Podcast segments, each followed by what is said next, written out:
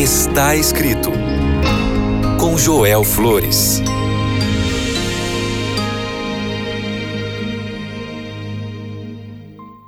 Olá, estou muito feliz de acompanhar você neste programa Está Escrito. Eu sou o pastor Joel Flores e estou aqui para compartilhar o que a palavra de Deus diz. O livro de Mateus, capítulo 5, verso 8, diz assim: Bem-aventurados os puros de coração, porque eles verão a Deus. Ou seja, felizes aqueles que têm o coração puro. Conta uma história que dois alunos caminhavam pela rua olhando roupas expostas nas vitrines das lojas. Eles entraram para uma loja e na vitrine viram um terno com o seguinte anúncio: ligeiramente sujo com muito desconto. Que grande mensagem sobre pureza! Que grande mensagem, né? Quando perdemos a pureza, às vezes parece que nosso valor para o reino diminui muito. Quando permitimos que o pecado nos ensuje, nos tornamos muito mais inúteis. Ao observar a moral da época, certo pensador cristão escreveu: O que se chama civilização ocidental está em avançado estado de descomposição eu acho que essas palavras coincidem com os sentimentos de quase todos os habitantes de nosso planeta. Não importa em que canto do mundo nos encontremos, sempre seremos capazes de observar a nossa realidade de uma moralidade deteriorada e descomposta. Como nunca antes, a depravação está dominando o comportamento das pessoas. Os jovens carecem de exemplos dignos de serem imitados Muitos veem na televisão ou no YouTube ou Facebook as imagens que marcarão seus hábitos e seus costumes e são sempre depravação, corrupção e descomposição em todas as áreas da vida. Sabe que o câncer moral de nossos dias continua destruindo irreversivelmente o bem-estar de milhões de pessoas. É muito triste ver como droga que consumem as pessoas está destruindo cada dia eles, como a família vive dividida, como na escola a influência às vezes é diminuída, a política com sua corrupção oculta, tem muita igreja com sua verdade manchada, a mídia com sua influência diminuída também entram na mesma imagem. Toda essa lamentável descomposição poderia levar um nome de impureza, porque aquilo que estava limpo foi manchado. Mas apesar da sujeira prevalecente, você sabia que com a ajuda de Deus é possível cultivar a pureza da vida? Há uma história muito interessante. Um cristão sincero, pai de família, certa vez teve que fazer uma longa viagem de cerca de 2 mil quilômetros em seu carro. Mas ele não viajaria sozinho, pois uma jovem e conhecida senhora da cidade lhe pediria o favor de levá-la consigo, pois por motivos familiares ela precisava urgentemente fazer aquela viagem. No meio da jornada, eles tiveram que passar a noite em uma modesta pousada. E o crente pagou pelo quarto que a acompanhante ocupara. Parecia uma mentira para ela ter sido tratada com tanta gentileza.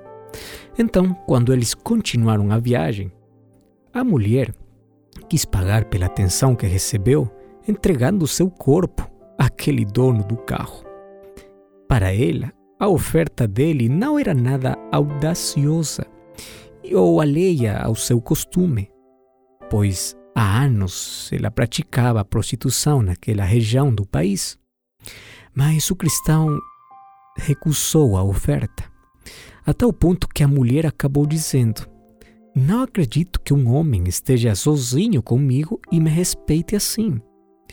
Olha, a pureza moral do crente pode fazer que uma mulher incrédula possa acreditar em um Deus que pode mudar a vida. Mas que outra conduta se poderia esperar de um bom filho de Deus? O verdadeiro crente é um amante da pureza e, como resultado, se sente bem e é muito feliz. Por isso que Jesus diz: Felizes os de puro coração, aqueles que têm o coração puro, porque eles verão a Deus. Realmente, a pureza vai além das ações, tem que ver com pureza de pensamentos, de sentimentos, é aquilo que garante a felicidade do coração. Viver a parte do que é sujo e pecaminoso nos liberta de muitas dificuldades da vida para que sempre possamos ter paz. Certamente vale a pena pertencer àqueles puros de coração. Vamos perguntar para o jovem José se ele se saiu bem em recusar a tentação carnal, e ele nos dirá que esse foi o início de seu sucesso como governante do Egito. No início, ele teve que suportar a prisão, mas depois ele alcançou o prêmio máximo por sua pureza e fidelidade a Deus. Ainda melhor, imitar seu exemplo é uma grande bênção. Não poderíamos ser como o lírio? Você sabe que o lírio é uma planta aquática que geralmente cresce na sujeira dos pântanos, mas por meio de seus filamentos porosos, absorve apenas as propriedades que irão produzir a sua flor imaculada. Puro e bonito, apesar da poluição circundante, quanta sujeira e degradação nos rodeiam todos os dias em todos os lugares. Mas Deus nos convida a sermos puros como a flor do lírio da água. Você tem coragem de aceitar o desafio? Deixe os outros escolherem outro caminho se eles preferem. Mas de você e de mim, o Senhor espera algo melhor, muito melhor. E Ele nos dá força para isso. Por isso, o apóstolo Paulo aconselha no livro de Filipenses, capítulo 4, verso 8, que nossos pensamentos devem sempre dirigir para tudo aquilo que é puro, também diz no livro de 1 Timóteo, capítulo 5, verso 22, que todos nós nos temos que manter limpos. E por isso que nós podemos fazer nossa própria oração. Oh Deus, dê-me uma mente sã, uma mente limpa. Remova todas as inclinações do meu coração. Que a imoralidade circundante não me infecte que a tua presença esteja sempre em minha vida e mantenha a virtude da pureza, ainda em meio da corrupção, da imoralidade. Lembre sempre que sua mente tem que ser alimentada com as promessas de Deus e a palavra de Deus, porque nossas ações é um reflexo da pureza de nossa mente.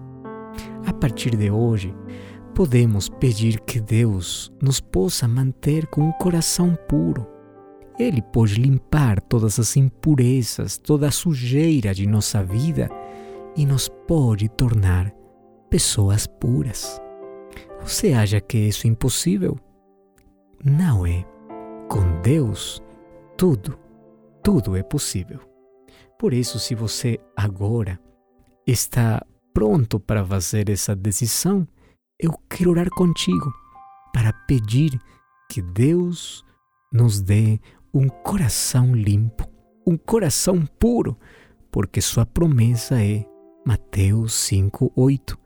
Bem-aventurados os puros de coração, porque eles verão a Deus. Podemos orar?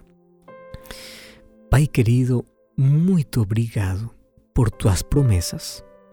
Muito obrigado pela força que vem do céu para nos ajudar nos momentos mais difíceis de nossa vida, mas também para limpar o nosso coração, para mudar nossa vida. E hoje tomamos a decisão de manter a pureza em nossos pensamentos. Por isso, eh, nós pedimos que possas limpar o nosso coração, que possas colocar em nossa vida uma mente renovada, que nossos pensamentos sejam puros e nossas ações sejam limpas. Nos ajuda, em nome de Jesus. Amém. Lembre sempre, está escrito: Não só de pão viverá o homem, mas de toda palavra que procede da boca de Deus. Até a próxima!